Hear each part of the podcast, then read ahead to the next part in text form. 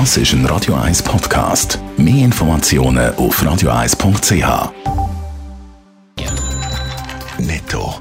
Das Radio 1 Wirtschaftsmagazin für Konsumentinnen und Konsumenten wird Ihnen präsentiert von Blaser Greinicher. Wir beraten und unterstützen Sie bei der Bewertung und dem Verkauf von Ihrer Liegenschaft blasergreinicher.ch Hannes Dickelmann. Der Bund hat mit dem Unternehmen Molecular Partners einen Reservationsvertrag abgeschlossen für ein Covid-19-Medikament. Das schreibt äh, heute Morgen das BAG in einer Medienmitteilung. Wenn das Medikament die klinischen Tests erfolgreich durchlaufen, dann erhält die Schweiz so prioritären Zugang, heisst es. Und die Tests die finden laut dem BAG im Herbst statt.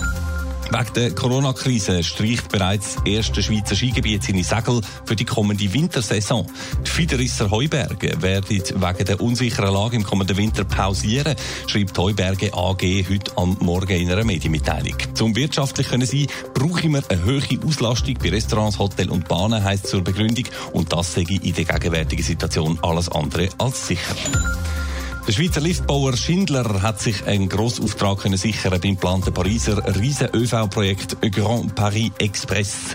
An 16 Metrostationen und weiteren Orten werden wir total 134 Liftanlagen bauen, teilt Schindler heute Morgen mit.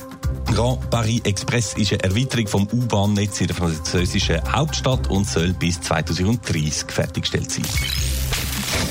Weniger posten in den Läden, mehr Online-Shopping daheim auf dem Sofa. Der Trend gibt es schon seit mehreren Jahren, aber die Corona-Krise scheint äh, noch deutlich zu beschleunigen, Hannes Dickelmann. Ja, es deutet einmal alles darauf hin. Man hat schon in den letzten Wochen und Monaten verschiedentlich Wachstumszahlen gehört aus dem Onlinehandel. Heute jetzt meldet auch der grösste Online-Modehändler von Europa, Zalando, nämlich stark gestiegene Zahlen. Der Umsatz im ersten Halbjahr 2020 ist auf gut 3,5 Milliarden Euro gestiegen. Das ist ein Plus von ganzen 27 Prozent.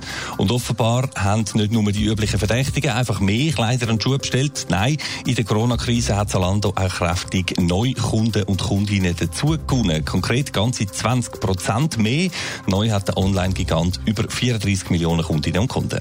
Designfreund Freud ist des anderen Leid. Das Gewerbe in der Stadt merkt die Verschiebung natürlich auch in der Schweiz. So ist es. Stichwort Lädeli sterben. Äh, das werde durch Corona jetzt sogar noch mal beschleunigt, meldet heute Morgen SRF. Die Kollegen vom Staatsfunk sind dann auch mit Ladenbesitzern geredet, zum Beispiel in der Altstadt von Frauenfeld. Und da sagt auch der Ladenbesitzer zum Beispiel, er spüre grosse Veränderungen. Früher hast du eigentlich darauf gehen, dass Donnerstag, Freitag, Samstag sind eigentlich immer gut gewesen, ist immer was gelaufen. Es ist härter geworden. Also heutzutage muss man wirklich 150 oder mehr Prozent Einsatz leisten, damit schlussendlich unter dem Strich auch etwas rausschauen dann schlussendlich, oder?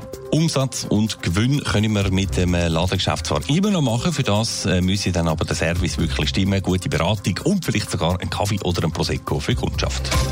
Netto, das Radio 1 Wirtschaftsmagazin für Konsumentinnen und Konsumenten.